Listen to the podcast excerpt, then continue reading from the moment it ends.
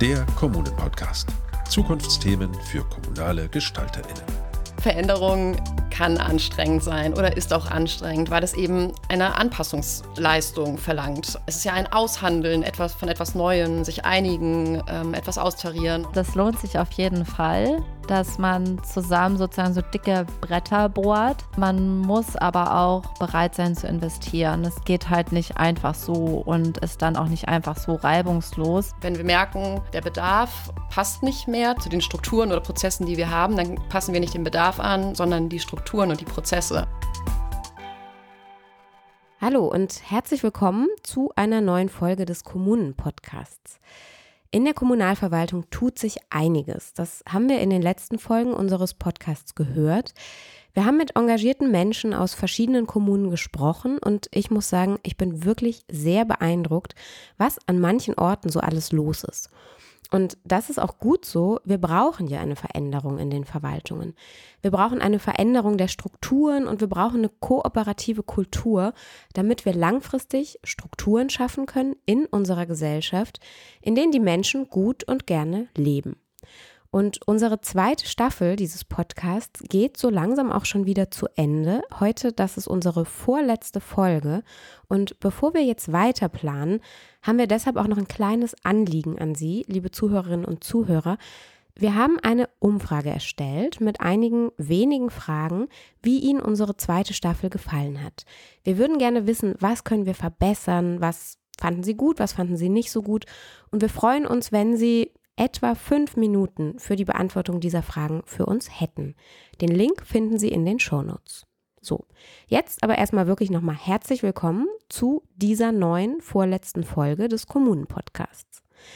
Ich bin Simon Gaul und heute hören Sie wieder eine kleine Spezialfolge. Ich habe keine engagierten Menschen aus Kommunen heute bei mir, sondern zwei andere, auch sehr engagierte Personen, wir schauen nämlich nochmal nach innen, in die Initiative Kommune 360 Grad. Wir haben uns gefragt, wie funktioniert Kooperation eigentlich in der Initiative? Und warum ist das denn so wichtig? Und warum ist es überhaupt für Sie da draußen interessant, wie die Kommune 360 Grad intern funktioniert, wie die Arbeitsstrukturen sind, wie Abläufe laufen? Wir fanden aber, da gibt es so viel zu lernen und es gibt auch sehr viel, was man ableiten kann auf die eigene Arbeit in Kommunen, in Verwaltungen oder wo auch immer. Und dafür habe ich heute zwei sehr spannende Gästinnen aus dem Team Kommune 360 Grad bei mir. Das sind Christine Noack von der Deutschen Kinder- und Jugendstiftung und Karin Kowalczyk von Fineo. Die beiden leiten gemeinsam mit Nastasia Ilgenstein, auch von der DKJS, die Initiative 360 Grad. Hallo liebe Christine, hallo liebe Karin. Hallo. Hallo. Ja, schön, dass ihr da seid. Und genau, ich habe es gerade schon gesagt, wir sprechen in diesem Podcast ja seit einigen Folgen über Kooperation. Warum wir sie so dringend brauchen, wie sie gelingen kann. Und ich habe mich jetzt gefragt, wie ist das eigentlich bei euch? Ihr seid ja eine Initiative, die von drei Trägerorganisationen ins Leben gerufen worden ist. Von eben der Deutschen Kinder- und Jugendstiftung, von Fineo und von der Aurides Stiftung. Und jetzt erzählt doch mal zum Einstieg vielleicht ganz kurz, ist das denn so grundsätzlich überhaupt ein Modell, das ihr weiterempfehlen würdet? Drei Organisationen, die ein Projekt leiten, zusammen? Also, das ist eine wirklich interessante Frage, Simon. Und wir würden, glaube ich, die Antwort verschieben auf später. Genau. Also stell die uns doch nachher nochmal. Ich würde, also als Ausblick würde ich schon mal sagen, ja, wir können das empfehlen. Sehr gut. Das heißt, wir brauchen erstmal noch ein paar weitere Infos. Dann fangen wir doch nochmal anders an. Vielleicht könnt ihr zum besseren Verständnis eure Organisation nochmal kurz einzeln vorstellen. Also, was macht die DKJS? Was macht Fineo? Was macht die Aurides Stiftung? Ja, gerne. Dann starte ich mal mit der DKJS. DKJS steht für Deutsche Kinder- und Jugendstiftung und die setzt sich seit fast 30 Jahren bundesweit ein für Bildungserfolg und Teilhabe von Kindern und Jugendlichen und tut das an verschiedenen Standorten und in verschiedenen Themenfeldern unter anderem im Bereich der frühen Bildung, im Bereich der Schulentwicklung, Ganztag, im Bereich Jugend und Zukunft und auch im Bereich Bildungslandschaften. Und darin sind Programme angesiedelt, die sich mit den Potenzialen von Kommunen und Kommunalverwaltungen beschäftigen, die ja gemeinsam für die Gestaltung von Lebensbedingungen von Kindern und Familien zuständig und verantwortlich sind. Und genau in diesem Themenfeld docken wir sozusagen mit Kommune 360 Grad dann auch an. Und Fineo? Ähm, Fineo ist ein gemeinnütziges Analyse- und Beratungshaus, äh, das zum Ziel hat, strategisches soziales Engagement zu fördern. Also wir unterstützen Institutionen, Organisationen darin, sich so auszurichten, dass im Fokus ihres Handelns wirklich die gesellschaftliche Wirkung steht. Und hier braucht es eben oftmals große Veränderungen, sowohl innerhalb der Organisationen und der Sektoren als auch im Zusammenspiel zwischen diesen Organisationen und Institutionen, also zwischen den Akteuren in Bezug auf ihre Kooperationsfähigkeit. Und wir als Kommunalberatungsteam legen eben den Fokus auf die öffentliche Hand. Das heißt, wir begleiten Kommunen und Landesbehörden bei Transformationsprozessen, also wie Transformation von Arbeitskultur gelingen kann. Und da nutzen wir Ansätze der Organisationsberatung, der Wirkungsorientierung und der Agilität und so weiter. Und wir versuchen dabei Angebote und Lösungen zu entwickeln, die praxisnah sind, also die wirklich handlungsleitend sind und eben diesen Gap, den es gibt zwischen Erkenntnis und Praxisumsetzung zu schließen und dann die Lösung in die Fläche zu tragen. Und das ist auch sein Anspruch, den haben wir ganz stark in die Initiative mitgenommen. Mhm. Ja, da kommen wir, glaube ich, später auch nochmal drauf zu sprechen. Das ist, glaube ich, ein total wichtiger Punkt, ne? dass diese ganzen Tools und die ganzen Erkenntnisse ja gar nichts bringen, wenn man es nicht konkret dann anwenden kann, was ja super wichtig ist. Mhm. Und die dritte im Bunde, die Aurides Stiftung, was macht die? Die Aurides Stiftung, genau, die dritte im Bunde, hat mit uns gemeinsam eine Initiative ins Leben gerufen und sie fördert schwerpunktmäßig Organisationen, die mit ihren Angeboten die Aufwachsbedingungen von Kindern in Deutschland nachhaltig verbessern möchten. Konkret arbeiten wir da an vielen Stellen und verschiedenen Stellen mit unserem Ansprechpartner Markus Büchel zusammen der auch immer wieder in Runden bei uns mit dabei ist, uns Impulse für Vernetzung gibt, für interessante PartnerInnen und auch Anregungen für Produktentwicklung. Und genau, ganz besonders momentan auch einfach nochmal mit dem Schwerpunkt Ausrichtung der Initiative äh, sich mit uns austauscht. Genau, und das ist eine total vertrauensvolle Zusammenarbeit in einem sehr ja, interessanten Entwicklungsraum sozusagen, den uns damit auch die Aurides Stiftung ermöglicht. Hm. Jetzt werden wahrscheinlich aufmerksame HörerInnen merken, dass ich nur zwei von euch drei jetzt hier bei mir sitzen habe. Aber auch darauf kommen wir ja nachher eigentlich nochmal zu sprechen, so, ne, wie ihr genau die Rollen auch aufgeteilt habt. Wieso arbeiten denn jetzt wirklich konkret eure Organisationen zusammen an diesem Projekt Kommune 360 Grad? Also dahinter steht die gemeinsame Überzeugung, dass man komplexe Herausforderungen nicht alleine bewältigen kann und man an großen Zielen am besten gemeinsam arbeitet. Und daran glauben wir, wenn wir auf Kommunen schauen, wenn es darum geht, Kindern ein gutes Aufwachsen zu ermöglichen oder um Krisen zu bewältigen. Aber wir glauben da eben auch äh, für unsere Zusammenarbeit dran, denn wir wissen, dass es für unser Anliegen, Verwaltung für mehr Kooperation nach innen und außen zu stärken, teils tiefgreifende Änderungen braucht weil es eben nicht nur darum geht, ähm, Instrumente, Prozesse, Strukturen anzupassen, sondern eben auch darum, Arbeitskultur und Arbeitsweisen der ganzen Organisation zu ändern. Und das ist eben eine große Aufgabe und die wir uns da auch vorgenommen haben, Change-Agentinnen dazu zu befähigen. Wir sagen immer so mit einem Augenzwinkern, wir planen die Verwaltungsrevolution oder schrauben daran und das ist natürlich ein dickes Brett, das wir bohren wollen. Und das ist zusammen leichter. Da kommt man auf bessere Lösungen, kann vielleicht mh, hm, sich gut ergänzen, Komplementäreffekte heben und da erreicht man einfach mehr. Und da hatten wir zu Beginn eben die Überlegung, mit wem können wir uns das gut vorstellen? Wer teilt denn diese Grundüberzeugung? Ja, ich würde auch sagen, dass wir so eine gemeinsame Grundüberzeugung teilen. Also, dass wir gemeinsam schon, ich habe missionsgeleitet ne, äh, aufgeschrieben, also dass wir gemeinsam wirklich daran glauben, dass die Kommunen diese Gestaltungskraft haben und dass äh, sozusagen auch sein Potenzial in integrierter Planung und Steuerung liegt, um bessere Aufwachsbedingungen für Kinder zu schaffen und dass das ein Veränderungsprozess bedeutet. Also dass kommunales Handeln nicht auf einmal anders ist und äh, kooperatives Steuern, integrierte Planung nicht auf einmal funktioniert, sondern dass es ein Entwicklungsweg ist, der Unterstützung braucht. Und bei dem es weniger darum geht, nochmal zu sagen, ah, was ist jetzt eigentlich die Lösung? Also es ist weniger sozusagen ein Erkenntnisproblem als ein Umsetzungsproblem.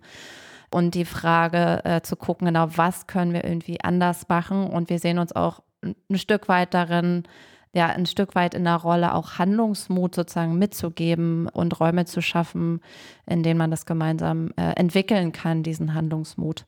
Genau, also dieses, diesen Handlungsmut, den braucht es auch irgendwie, weil es ist halt nicht immer einfach. Und äh, wir haben uns eben selbst auch so als Auftrag verschrieben, Versuchsraum dafür zu sein, wie integriertes Arbeiten gelingen kann. Also Erfahrungen zu sammeln, was sind Herausforderungen, was sind Barrieren, was sind aber auch Erfolgsfaktoren oder Gelingensbedingungen. Und daraus dann eben für die Arbeit mit den Kommunen Erkenntnisse zu schöpfen. Also unsere Kooperation an sich ist Lerngegenstand für kooperatives Arbeiten. Und es gibt also dann auch keine Organisation, die die Chefin ist, sozusagen. Nein, in unserer Wahrnehmung würden wir tatsächlich sagen, wir kooperieren auf Augenhöhe und das ist auch wirklich wichtig. Ähm, das heißt aber nicht, ähm, dass wir in einem luftleeren Raum agieren, also mit unseren Mutterschifforganisationen oder Mutterorganisationen kommen natürlich Impulse, Entwicklungen, Ideen, auch durch die Teams hindurch in die Initiative. Und genau, also das passiert äh, schon, dass bestimmte Ausrichtungen oder Fragen oder einfach Ideen äh, dadurch auch ins Team spielen. Aber es gibt keine Organisation, die da treibender oder weniger treibend ist, sondern das sind immer gemeinsame Aushandlung. Das ist spannend. Also wenn man jetzt das auf Kommunalverwaltungen übertragen würde, könnte man zum Beispiel sagen, da sind, weiß ich nicht, zwei Dezernate, die beschließen, wir müssen enger zusammenarbeiten. Und ähm, jedes Dezernat hat aber ja ganz eigene gewachsene Strukturen, Kulturen und so weiter. Und das dann zusammenzubringen. So, das ist ja so ein bisschen, was ihr gemacht habt. Ihr habt als DKJS und als Fineo habt ihr eure Strukturen eigentlich gehabt und jetzt erwächst dieses gemeinsame Projekt daraus. Wie habt ihr euch denn da ganz konkret aufgestellt? Also wie, ja, organisiert ihr euch? Das Team ist ja recht groß und eben genau, kommt aus zwei Organisationen. Wie funktioniert das ganz konkret? Um das so ein bisschen besser zu verstehen, würde ich, glaube ich, einmal noch mal eine kleine Runde drehen und so beschreiben, was wir eigentlich machen. Wir sind also wir organisieren uns in verschiedenen Handlungsbereichen, wenn man so will, oder Handlungssträngen. Und der erste ist, dass wir ein Netzwerk für integrierte Planung auf und auch ausbauen möchten. Das heißt, wir haben in den letzten Jahren mit vielen engagierten AkteurInnen aus Kommunalverwaltung und drumherum kennengelernt und zusammengearbeitet, die wir immer wieder versuchen zusammenzubringen und Angebote zu schaffen, die man sich austauschen kann und damit auch so ein bisschen zu signalisieren, ihr arbeitet jeweils ne, in euren Kommunen an diesen Baustellen, die ihr da habt, aber ihr seid eigentlich nicht alleine damit. Es geht ganz vielen anderen ähnlich.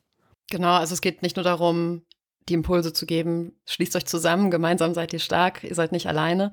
Wir wollen die AkteurInnen in den Kommunen auch dadurch stärken, indem wir ihnen Wissen weitergeben, Anregungen, hoffentlich kluge Gedanken und Ideen ähm, mitgeben, Handlungsansätze, Methoden und so weiter.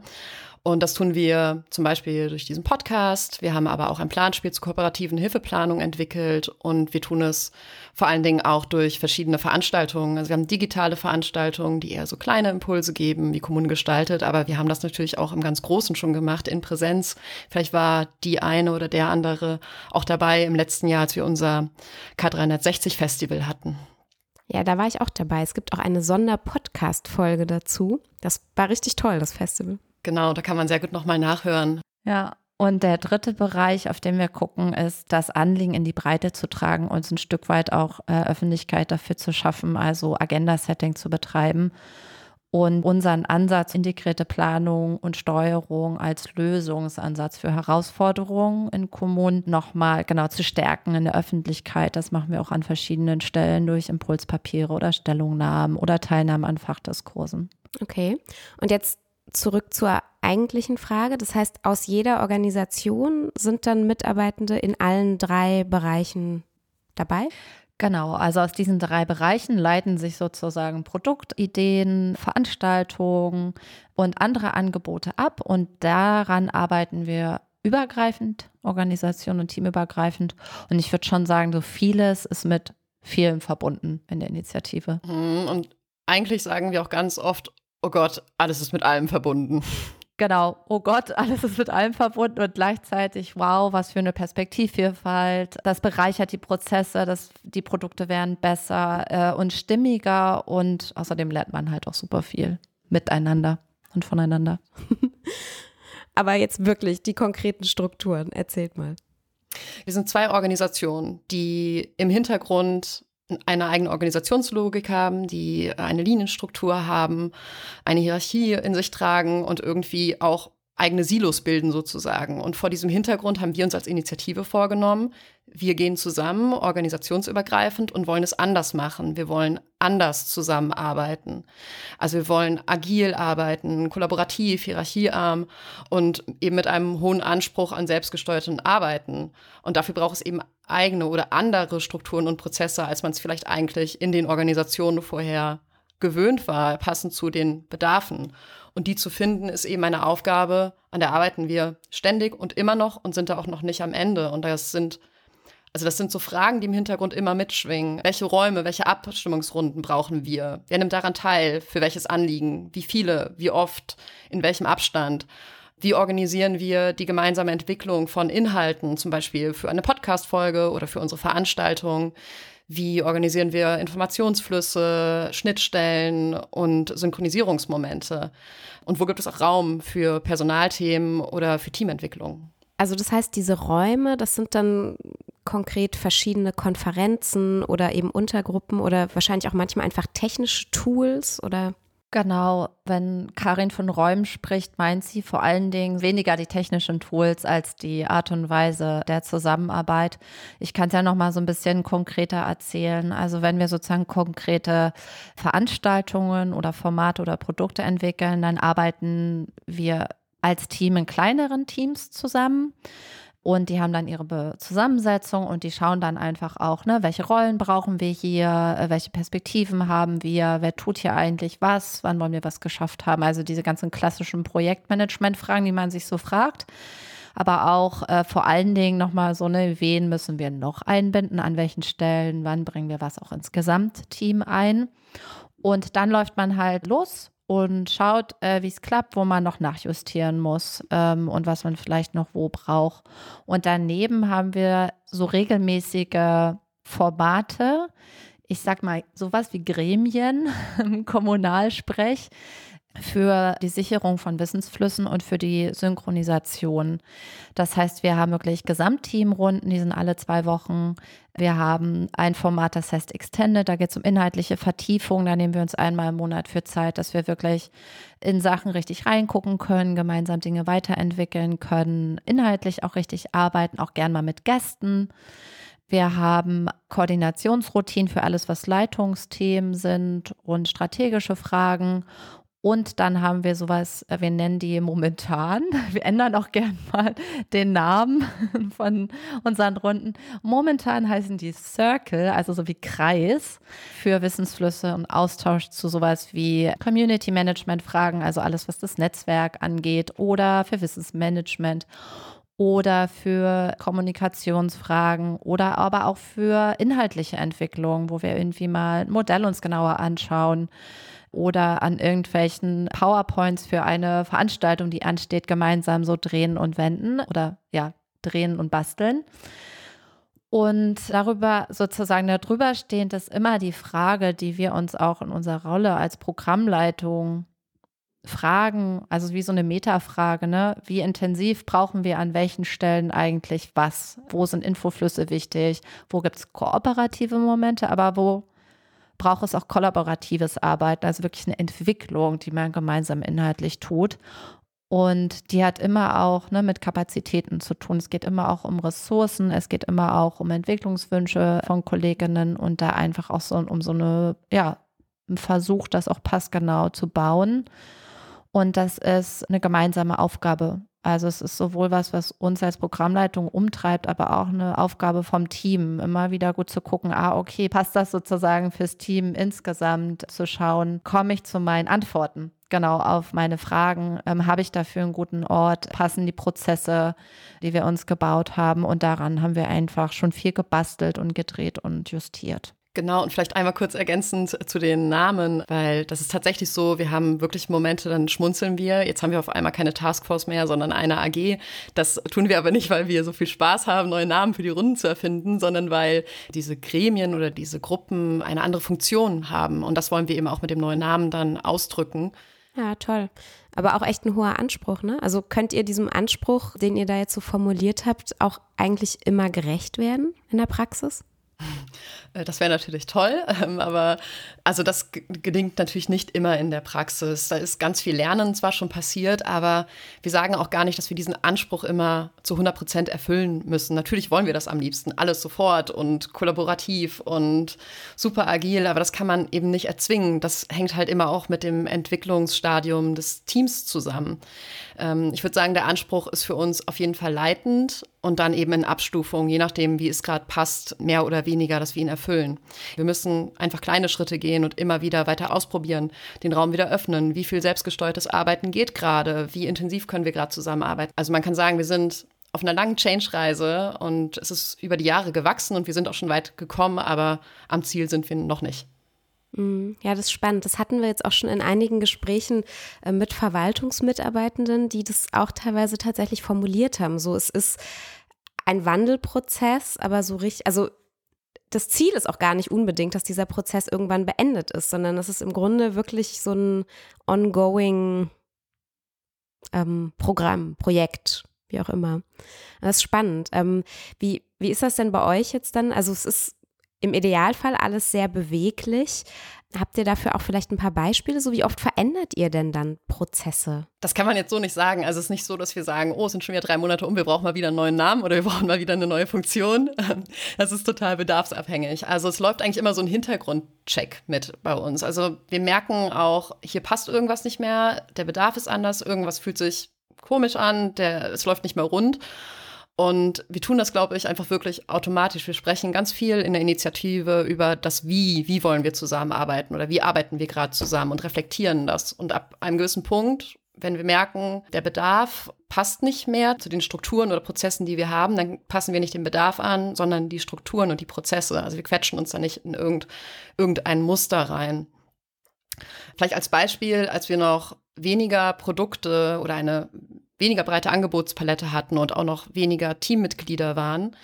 Da hatten wir einmal in der Woche eine ganz große Teamroutine, sind da zusammengekommen und haben da sowohl das Team in den Blick genommen, aber auch inhaltlich, was oben aufliegt, wo es Fragen gibt und haben es also, also als Synchronisierungsmoment genutzt zwischen den einzelnen Arbeitspaketen. Und das wurde eben mit wachsendem Team und äh, mit der breiteren Angebotspalette immer schwieriger. Genau, wir haben uns das dann nochmal so ein bisschen äh, konkreter angeguckt. Und jetzt kommt meine Lieblingsfrage. Mein Lieblingsfragewort ist wozu? Also wozu brauchen wir eigentlich wo was?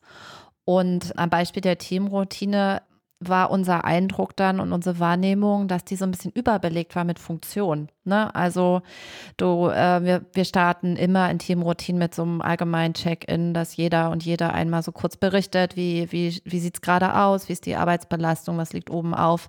Und dann gibt es ein bisschen, ne, dann gab es ein bisschen inhaltliche Entwicklung hier und Orga-Fragen dort und Abstimmung äh, zu noch irgendwas. Und ähm, das ist dann einfach äh, in meiner Wahrnehmung so ein bisschen so, nicht alle müssen zu allem in Detail Bescheid wissen. Das ist einfach in großen Teams dann auch nicht unbedingt effizient. Und daher haben wir das dann angefangen, so umzubauen und zu sagen, okay, bestimmte Fragen und Themen werden sozusagen in diesen Circlen, was ich vorhin erzählt habe, geklärt, vorbereitet und dann sozusagen in der Teamroutine mitgebracht. Und dadurch ist die Abstimmung einfach konkreter und die Zeit ist so ein bisschen effizienter genutzt. Und die Teamroutine ist jetzt sozusagen nur noch alle zwei Wochen, also dieselbe Zeit, anderthalb Stunden, aber nur alle zwei Wochen. Und da ist sozusagen die Aufgabe, die auch im gesamten Team liegt, wenn man da was mitbringt, dass man sich die Frage fragt, was ist relevant für alle? Wie bereite ich diese Information so vor, dass alle davon auch äh, sich gut abgeholt fühlen? Also was brauchen auch die anderen? Ja, genau. Ich glaube, da würde ich gerne anschließen, weil das nämlich so ein Moment war, was wir auch ganz oft mit unseren kommunalen Change-Agentinnen äh, besprechen. wenn man auf so einen Prozess schaut oder auf die Gremienstruktur, dass es auch ganz wichtig ist, dass Veränderung nicht immer heißt, es kommt was oben drauf, es ist immer ein Add-on, sondern es kann auch weniger werden, ein stattdessen. Also was braucht es stattdessen? Klingt aber auch alles ganz schön anstrengend. Ähm, ja, das könnte sein, dass der Eindruck vermittelt ist. Nein, also es, ja, Veränderung kann anstrengend sein oder ist auch anstrengend, weil es eben eine Anpassungsleistung verlangt. Es ist ja ein Aushandeln etwas von etwas Neuem, sich einigen, ähm, etwas austarieren und man braucht eben auch Mut, sich darauf einzulassen und Altbekanntes loszulassen. Und ich glaube, das ist das, was anstrengend ist. Vielleicht ist ja irgendwie das Wohlbekannte, das ist bequem, das ist sicher, das vermittelt einem ein gutes Gefühl. Und wenn man dann Richtung Veränderung läuft, ändert sich eben was und man springt vielleicht in unbekanntes Fahrwasser, was erstmal sich ungewohnt anfühlen kann. Aber meistens ändert man oder bekommt ja den, den, den Drang zu Veränderung daher, dass man den, dass es irgendwie nicht mehr richtig passt und dass irgendetwas sich ändern soll und es zu Verbesserung führt. Wie kann man denn so eine Anpassungsfähigkeit erreichen? Man muss sich darauf einlassen, man muss sich auf die Rollen stellen lassen wollen. Es ist letztlich immer, und wer uns als Initiative kennt, hat das, glaub, hat das schon öfter gehört, es ist alles eine Frage der Haltung. Also man muss gewillt sein, sich auf Veränderungen einzulassen ähm, und offen dem Neuen gegenüber sein und vor allen Dingen das Positive an der Veränderung zu sehen und nicht zu denken, oh nein, jetzt lassen wir das Alte los, wie soll das werden? Und das klappt bestimmt nicht, sondern zu denken, hey, das haben wir noch gar nicht ausprobiert, das haben wir noch nie so gemacht, das wird bestimmt gut. Die Anpassungsfähigkeit kann man trainieren, beziehungsweise es wird, es wird leichter, indem man es ausprobiert, indem man Erfahrungen sammelt. Und je häufiger man sich darauf einlässt, desto leichter fällt einem auch dieses Vertrauen in Veränderungen. Optimalerweise macht man natürlich positive Erfahrungen, dann bestätigt es sich, ähm, wenn man, aber auch wenn man vielleicht keine guten Erfahrungen macht und merkt, oh, das hat jetzt gar nicht geklappt, dann ist das auch okay. Und man kann dann einfach daraus lernen und vor allen Dingen auch dieses, diese positive Erfahrung, dass man das gemeinsam gelöst bekommt und einfach einen Schritt zurückgeht und es nochmal probiert. Das ist ja das Schöne, dass man einfach sagen kann, wir probieren es nochmal, Fehler sind okay. Der größte Fehler wäre eben einfach weiterzugehen. Ja, ich finde, das hat auch ganz viel so mit ähm, wirklich mit der eigenen Reflexionsfähigkeit zu tun. Das ist sozusagen auch eine individuelle Leistung. Jeder und jede auch so ein bisschen für sich selber einüben muss, auch ein Stück weit. Und auch für, also es geht auch um eine Bereitschaft für Perspektivwechsel ich muss auch die anderen darin ein bisschen mit im Blick haben und mich in die Lage der anderen hineinversetzen. Das ist total voraussetzungsvoll. Man muss sich auch auf andere verlassen können. Das ist auch nicht immer einfach und auch manchmal tatsächlich, das kann man nicht vorher absehen, sozusagen. Das probiert man halt wirklich gemeinsam aus und guckt, ah, okay, so tickst du. Ah, und ich tick aber so. Und äh, ich bräuchte eigentlich das, um hier gut voranzukommen. Du bräuchtest das. Okay, wie machen wir das jetzt eigentlich gemeinsam? Ja, genau. Und dass man, dass man eben miteinander spricht. Also einfach nochmal die Bedeutung der Kommunikation miteinander. Ähm, das wird natürlich auch leichter mit der Zeit, offen miteinander zu sprechen. Also wirklich auch ganz viel Kennenlernen, Arbeit und wirklich auch einfach sich aufeinander einlassen. Und auch, wenn ich euch so zuhöre, der Faktor Zeit spielt, glaube ich, auch eine Rolle, ne? Ja, genau. Also der, das ist ja das, was dem Ganzen unterliegt sozusagen oder, oder dahinter liegt. Denn also Vertrauensaufbau braucht einfach Zeit. Es braucht Zeit, den richtigen Modus der Zusammenarbeit zu finden, bis man es irgendwie geschafft hat, dass die Rädchen gut ineinander greifen. Und es lässt sich es lässt sich nur über Erfahrung erlernen. Also man kann nicht sagen, hier, ihr zwei Organisationen oder ihr drei, wir bei uns, ihr arbeitet jetzt zusammen, organisationsübergreifend, los geht's, sondern das ist wirklich ein Lernprozess und der braucht Zeit. Ja, und der braucht auch, um mal wieder auf das Räume-Thema, der braucht auch einen Platz. Also, ne, wie viele andere Teams und Organisationen machen wir natürlich auch sowas wie Teamtage. Das machen wir in der Regel zweimal im Jahr für zwei Tage. Da sehen wir uns alle zusammen. Da sind wir auch so ein bisschen außerhalb von Berlin meistens, machen uns das da auch irgendwie schön. Und da gibt es die Möglichkeit, sich einfach auch irgendwie so ein bisschen nochmal anders kennenzulernen, sich überhaupt zu begegnen. Wir arbeiten ja überwiegend ich würde sagen, eigentlich fast immer remote miteinander. Ähm, das heißt, hier lernt man sich auch nochmal einfach als echte Person nochmal ein bisschen anders kennen. Spannend. Ich glaube, das wird oft unterschätzt. Und wie kommt ihr dann zu euren Produkten oder zu euren Formaten? Die entstehen mm, meistens aufgrund kleiner Ideen oder aufgrund von größenwahnsinnigen Ideen bei uns aus dem Team, die wir dann versuchen, irgendwie äh, denen nahe zu kommen. Aber in der Regel ähm, ist es so, dass wir die Ideen und die Inspiration vor allem aus den Kommunen ziehen. Also wir sehen die kommunalen äh, Change-Agentinnen einfach als, also die sind einfach die Expertinnen ihrer Situation, ihrer kommunalen Situation und wir hören hin, was brauchen die, was liegt bei denen oben auf und versuchen dann dafür ein passendes Angebot zu entwickeln. Das geben wir dann wieder zurück in die Kommunen, lassen das sozusagen testen und dann drehen sich diese Runden immer weiter und wir passen weiter an, bis wir das Gefühl haben, das passt und wir können das vielleicht in die Breite tragen. Ähm, das ist halt das Ziel, übertragbare Lösungsansätze. Wir wissen aber auch, dass wir immer den, die Türen offen lassen für Flexibilität, weil die kommunalen Ausgangslagen einfach so individuell sind. Und es ist einfach wichtig, Lösungen zu entwickeln, die übertragbar und auch anpassbar sind, weil sonst funktioniert das beste Modell nicht. Ich glaube, das ist uns einfach ganz wichtig, diese Praxisnähe ähm, und die Kleinschrittigkeit, weil natürlich denken wir auch große Prozesse und planen die mit den Kommunen. Und wir versuchen aber immer den wie sagen wir mal so gerne, Christine, den Elefanten in Scheiben zu schneiden, also den großen. Oh ja, es hört sich ja, immer sehr kein. martialisch an. Es ist irgendwann im Laufe unseres Festivals irgendwann aufgetaucht, dieser Begriff. Aber wir versuchen, wir versuchen den Prozess äh, kleinschrittig zu denken, äh, in kleine Meilensteine zu unterteilen. Ähm, dann wird der Weg einfacher. Und immer mit dem großen Ziel im Blick, aber eben Step by Step, um nach und nach auch anpassen zu können an die aktuellen Bedarfe und nicht starr einem Fahrplan zu folgen. Und ich kann ja noch mal so ein konkreteres Beispiel zu der Frage, ne, wie kommen wir irgendwie zu von so einer ja, Skizze zu was Konkreterem. Das ist nur ein ganz kleines Beispiel, das kam mal aus einer Kommunalbegleitung. Also eine Kollegin und ich hatten einen Termin mit einer unserer Fellow-Kommunen. Das sind die Kommunen, mit denen wir so ein bisschen näher zusammenarbeiten. Und wir wussten, dass deren Frage für den Termin ist, wie können wir eigentlich so ein bisschen unsere integrierte Planung ausrichten? Was könnten unsere unser Fokus, unsere Schwerpunkte sein. Und in der Terminvorbereitung äh, haben wir gemeinsam mit der Kollegin so ein, ja, wie so ein Modell, also wie so ein visuelles Angebot sozusagen vorbereitet, mit der man auf diese Fragen gucken kann. Also wie können wir uns ausrichten, welche Schwerpunkte könnten das sein? Oder wie kommen wir auf Schwerpunkte? Genau. Und dann haben wir das mitgebracht in den Termin und die Kommunalvertretungen haben halt sofort Fragen daran gehabt. Wir konnten das sofort einarbeiten in dieses Modell, das sozusagen erweitern, die Perspektive aufnehmen.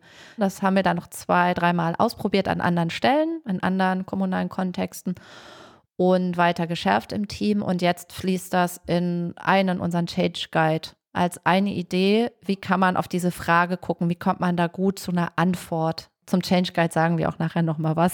Habe ich jetzt einfach hier schon mal fallen lassen. Wollte gerade sagen, das müssen wir noch erklären. Aber gut, dann ähm, war das jetzt ein kleiner Cliffhanger. Ich hätte noch eine ganz andere Frage und zwar zum Thema Hierarchien. Also ihr habt ja auch schon gesagt, ihr versucht agil zu arbeiten und eben hierarchiearm auch zu arbeiten. Ähm, jetzt seid ihr beiden aber ja hier aus der Leitung dieses äh, Projekts Kommune 360 Grad und das heißt, ihr habt ja auch eine Leitungsstruktur. Also ihr habt Personen, die im Zweifelsfall Entscheidungen treffen. Und da würde ich gerne noch mal drauf zu sprechen kommen, weil mein Gefühl ist auch, also Hierarchien sind ja so ein bisschen, ich sage jetzt mal, ähm, aus der Mode gekommen, dass man sagt, uralte hierarchische Strukturen, das wollen wir eigentlich abschaffen. Aber grundsätzlich sind die ja manchmal auch nicht so verkehrt. Also man muss ja auch manchmal Dinge irgendwie anders entscheiden als im riesengroßen Team, komplett demokratisch, äh, kollaborativ. Wie ist das bei euch? Ja, Entscheidung und die Frage, wie wir zur Entscheidung kommen, ist eine super gute Frage, mit der wir uns auch viel beschäftigt haben. Ich glaube, ich würde so ein paar Punkte dazu sagen. Punkte, die uns wirklich wichtig sind bei dem Thema, ist, wir entscheiden nicht aus der kalten und das tut auch niemand. Und wir entscheiden nicht alleine. Und wo es sinnvoll ist, entscheiden wir auch gemeinsam. Oftmals ist es tatsächlich aber so, dass wir Entscheidungen äh, vorbereiten oder dass bestimmte Vorgehensweisen oder Szenarien, wie etwas sein könnte oder was es halt sozusagen, wie es aussehen könnte, vorbereitet werden und dann mitgebracht werden und an anderer Stelle besprochen werden und dann nochmal wie so ein Qualitätscheck drüber gelegt wird. Und dazu haben wir ein Modell oder ein, ja, wie so ein Leitplankensystem sozusagen entwickelt und mit dem Team geteilt, an dem wir so ein bisschen ableiten wollen, schau, schaut mal, lasst uns alle darauf schauen, das sind so Qualitätscheckpoints, in denen es darum geht, sind die Wissensflüsse im Team gesichert? Und wart ihr blickig? Sind wir blickig? Also habt ihr mitgedacht, was eine Entscheidung sozusagen auch für andere bedeutet oder für andere Arbeitsfelder bedeutet? Und das ist tatsächlich äh, wirklich so ein Schärfen von der von, ne, von Perspektivvielfalt und so ein bisschen auch Perspektivwechsel. Und dabei ist für uns immer auch die Frage im Raum, was braucht es denn eigentlich, um eine Entscheidung gut treffen zu können?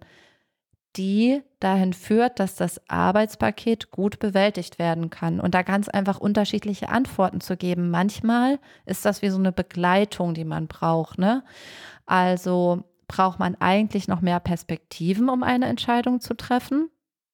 Brauche ich eigentlich mehr Informationen oder brauche ich irgendwie noch mal jemanden, der das fachlich anders einschätzt?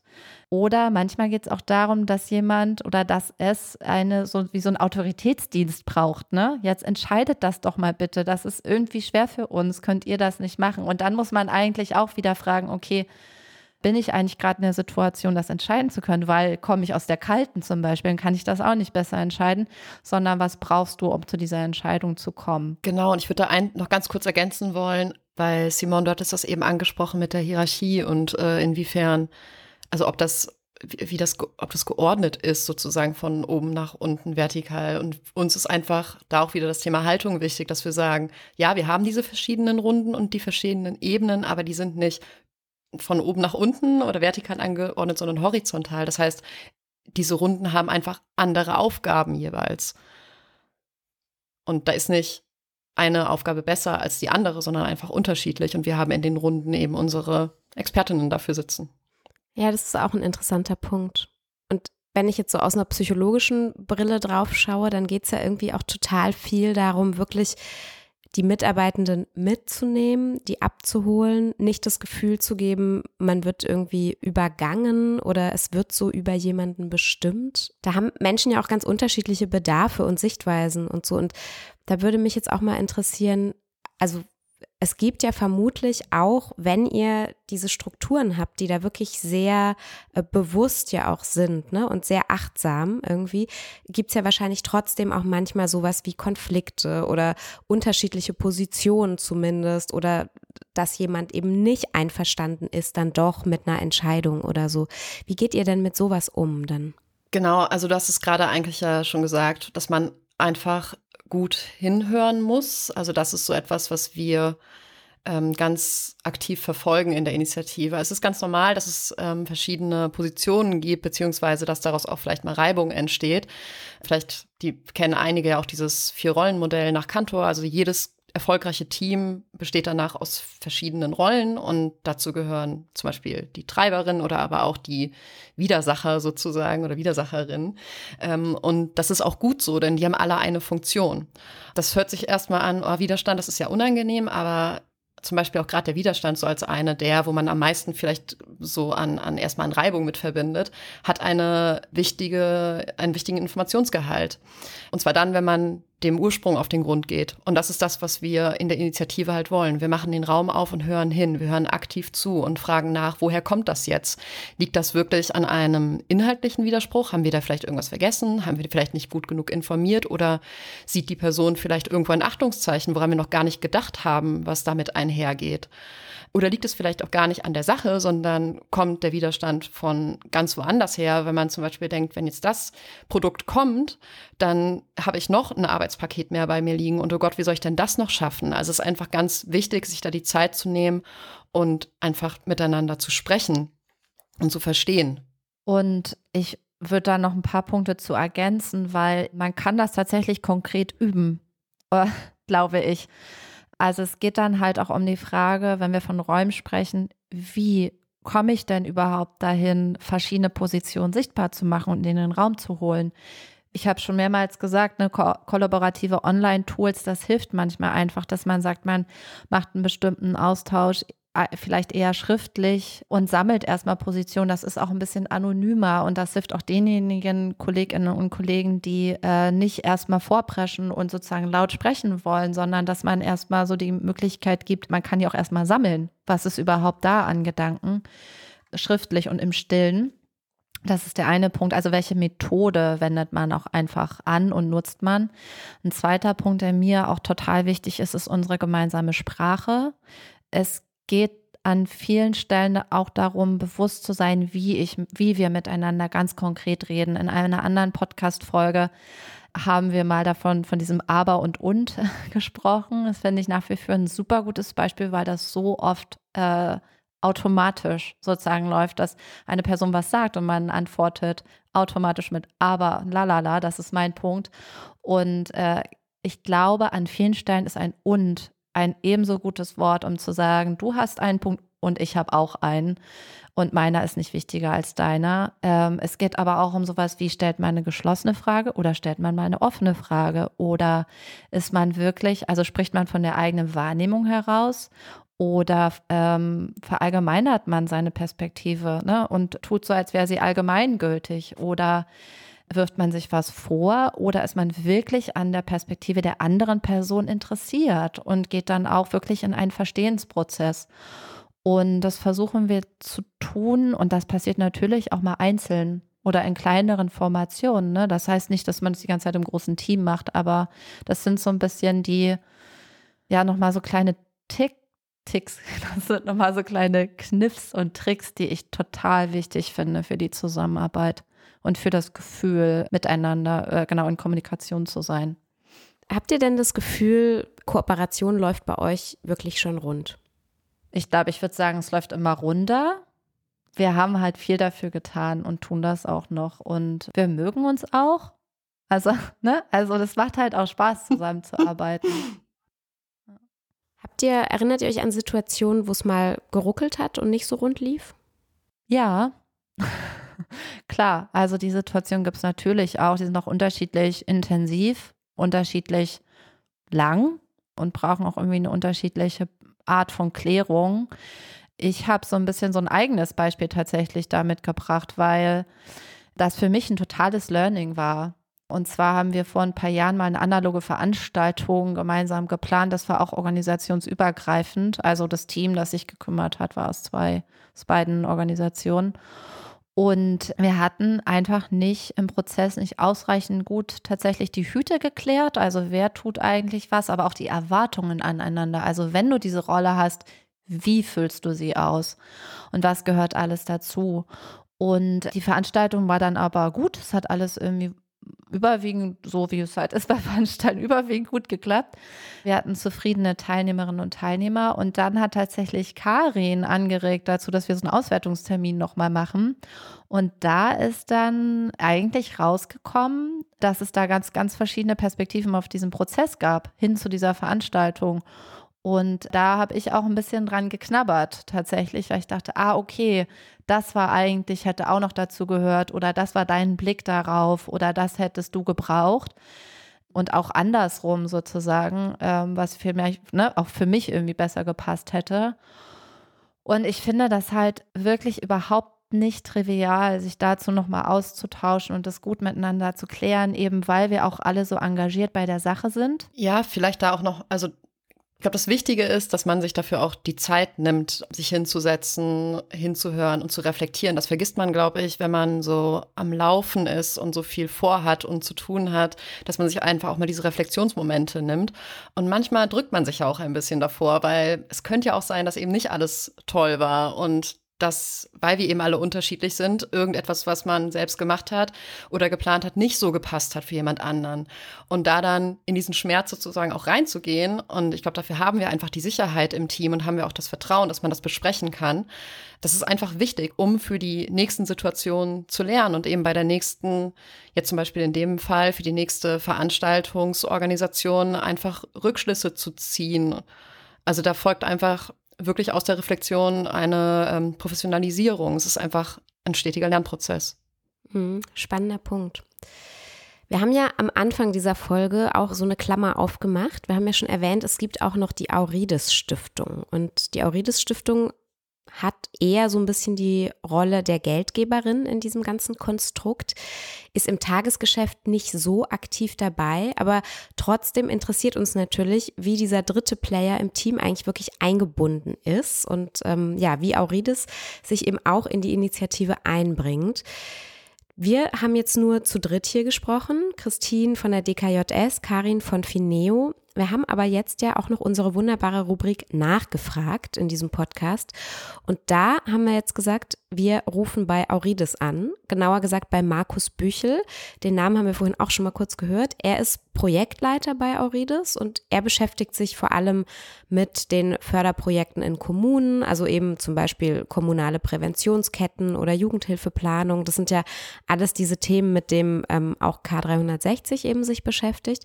Und genau, von Markus Büchel wollten wir jetzt wissen, wie er diesen Prozess des Zusammenwachsens eigentlich erlebt hat. Also ihr habt beide schon gesagt, das braucht viel Zeit und jetzt haben wir hier noch Markus Büchels Perspektive darauf. Nachgefragt.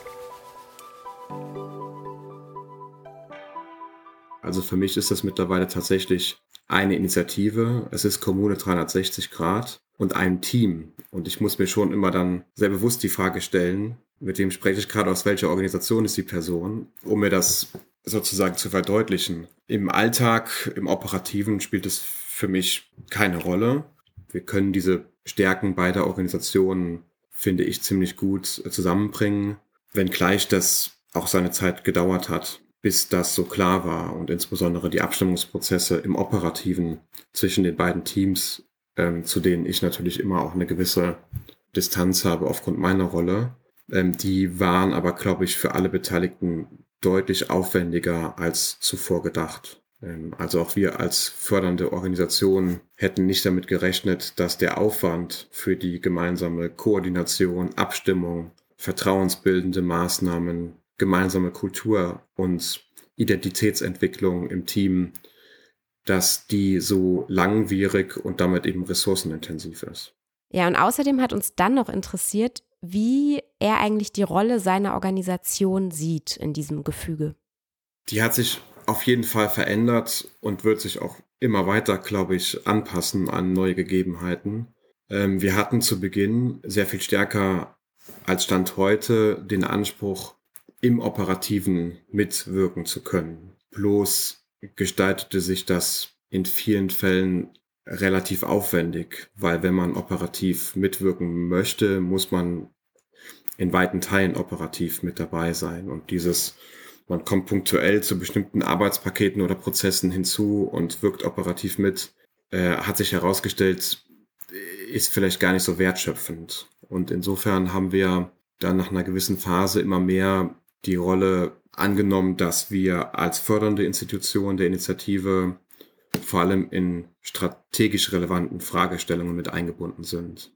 Und das ist natürlich eher eine Rolle, die etwas stärker außen steht und auf die Initiative blickt und Fragen dahingehend stellt, wie sieht die Initiative in zwei oder drei Jahren aus? Was sind dann eigentlich die Themen? Wie wollen wir uns aufstellen? Und natürlich hat das für uns als fördernde Institution immer auch die Dimension der Finanzierung einer solchen Initiative wie wollen wir den Finanzierungsmix langfristig gestalten. Und die Rolle des operativen Mitwirkens beißt sich natürlich an manchen Stellen auch mit der Rolle des Förderers, weil dann in bestimmten Kontexten nicht immer ganz klar ist, mit welcher Rolle treffe ich jetzt welche Aussage oder mit welcher Rolle äh, stelle ich gerade welche Frage. Und diese Rollenkonfusion, die hat letztlich dazu geführt, dass wir uns mehr auf diese strategische Perspektive fokussiert haben als Stiftung ja, all das, sagt er, sind aber auch super wertvolle Learnings gewesen. Also auch gerade, dass man eben mit einer anderen Erwartung oder anderen Hoffnung erstmal reingegangen ist und dann hat sich das aber alles wieder verändert. Und diese Learnings, sagt er, die kann man auch eben total gut übertragen.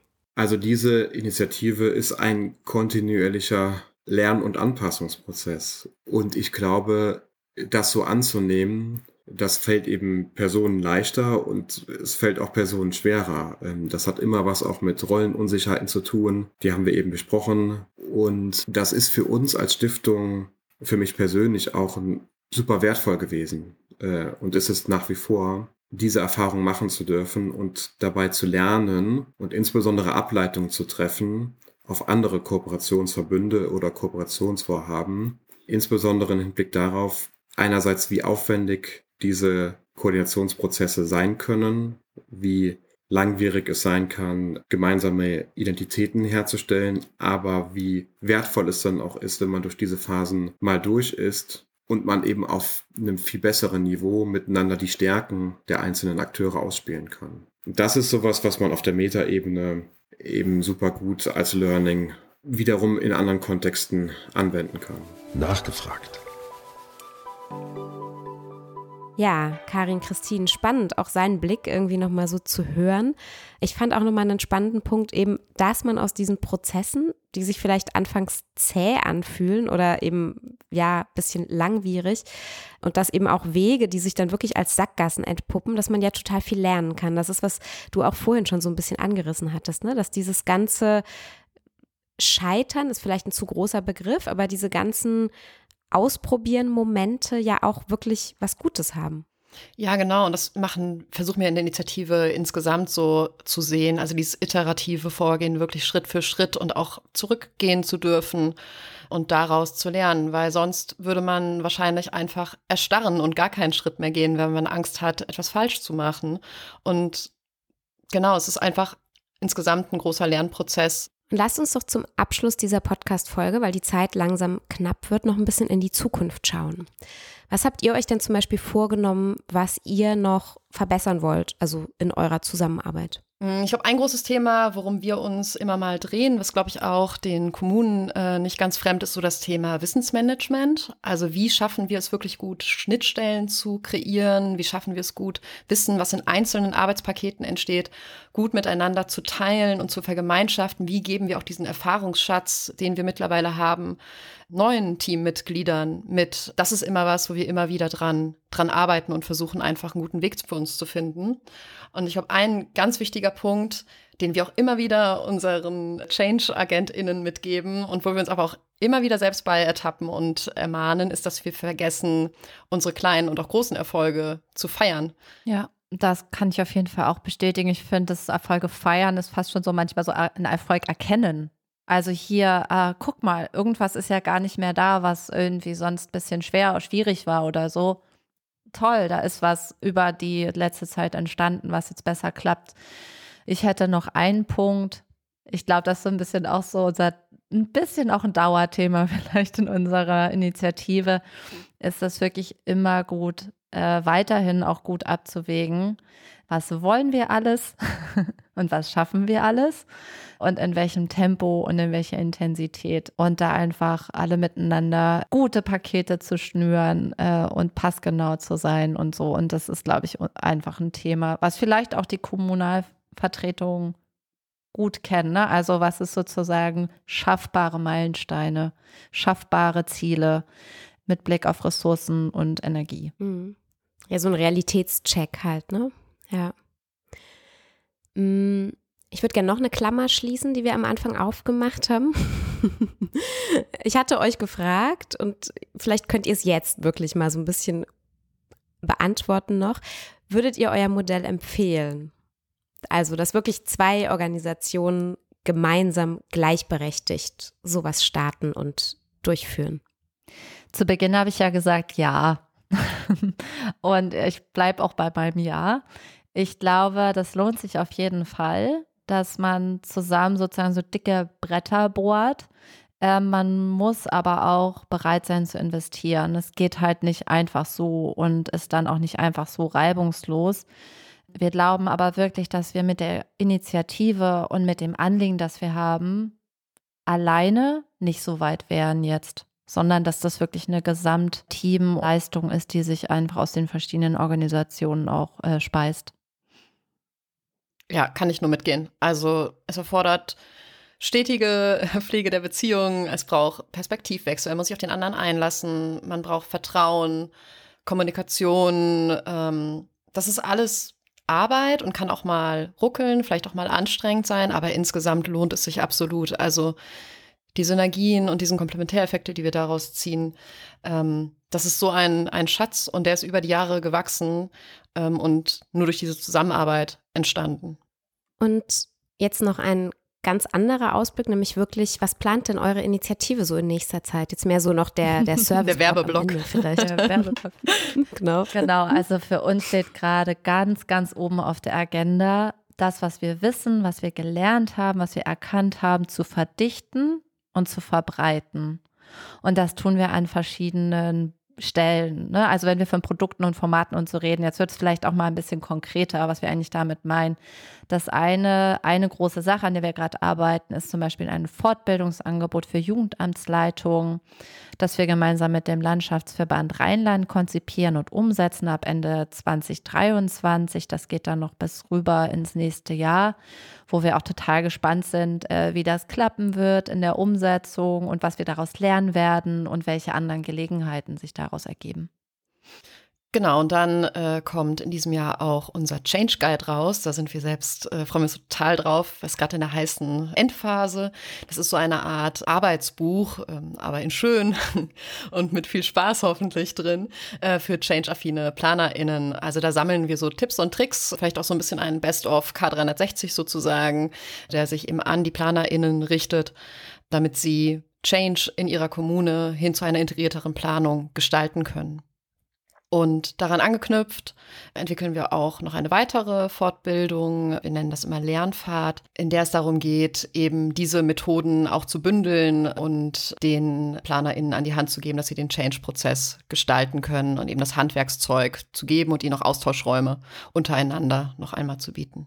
Und dann arbeiten wir auch am Festival zweiter Auflage.